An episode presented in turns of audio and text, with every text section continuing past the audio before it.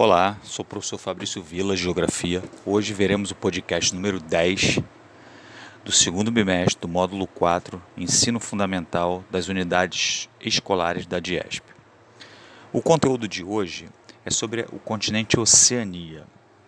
Falaremos sobre aspectos gerais, características naturais e os dois principais países desse continente, a Austrália e a Nova Zelândia. A Oceania é um continente é o continente mais isolado do mundo. Suas barreiras geográficas fez com que fosse o último a ser descoberto pelos europeus. Os europeus, os grandes imperialistas do mundo, descobriram por último a Oceania. Assim como na América e na África, a Oceania era ocupada por nativos antes da chegada dos europeus. Em pouco tempo, grande parte desses povos foram praticamente dizimados. Os, os que restaram reivindicam até hoje os dias de hoje os seus direitos. Estudante, mas basicamente na Oceania tinha os aborígenas, que é uma população local, como tinha um índio aqui.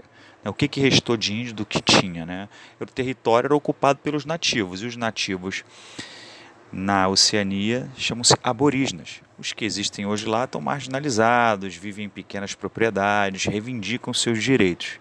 Né? A Oceania ela é o continente mais isolado do mundo. Ele é composto pela Austrália, Nova Zelândia e Papua Nova Guiné, entre outras ilhotas ali. Sua configuração corresponde a de um enorme arquipélago, ou seja, um conjunto né, de ilhas. A formação dela é vulcânica, ou seja, formada pela consolidação do magma e é cercado pelo Oceano Índico, parte do Pacífico. Tem uma natureza exuberante, a Oceania. Podemos dividir a Oceania né, esse conjunto de ilhas, ilhas dispersas que formam o arquipélago que a gente tem a maior que é a Austrália, a gente pode dividir a Oceania em três: a Micronésia, que são as ilhas pequenas, a Melanésia e as Polinésias. A última concentra grande parte da ilha da Oceania. Dentre todas as ilhas, a mais importante fica sendo o Havaí a Polinésia Francesa, onde está situado o Tahiti. Vamos falar do principal país, né? maior país economicamente mais a referência né, da Oceania. Quando a gente fala em Oceania, a gente pensa na Austrália. A Austrália é um país localizado na Oceania, né? é considerado o sexto maior país do planeta. Né? Perde para poucos em área, para a Rússia, para o Canadá, para o Brasil, é o sexto. O território da Austrália está situado em totalidade no hemisfério oeste, leste que a gente chama, né? ele está a leste do meridiano de Greenwich. A maior parte da população da Austrália se, se, se mora nas áreas, nas áreas urbanas.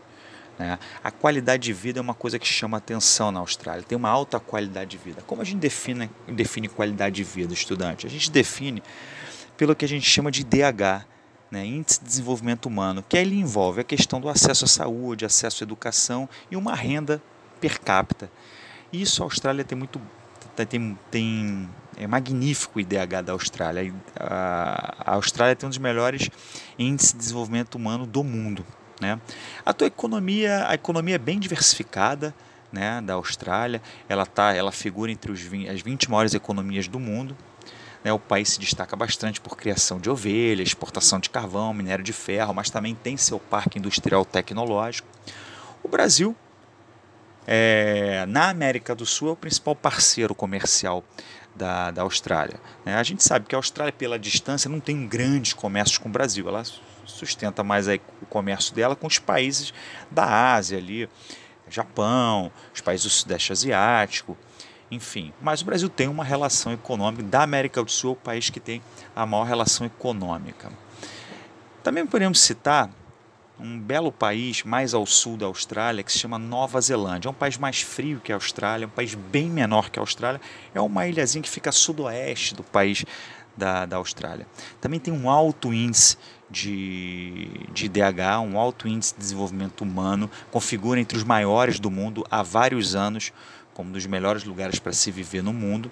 Ela tem uma política de bem-estar social muito forte no governo da Nova Zelândia, que proporciona elevados indicadores sociais.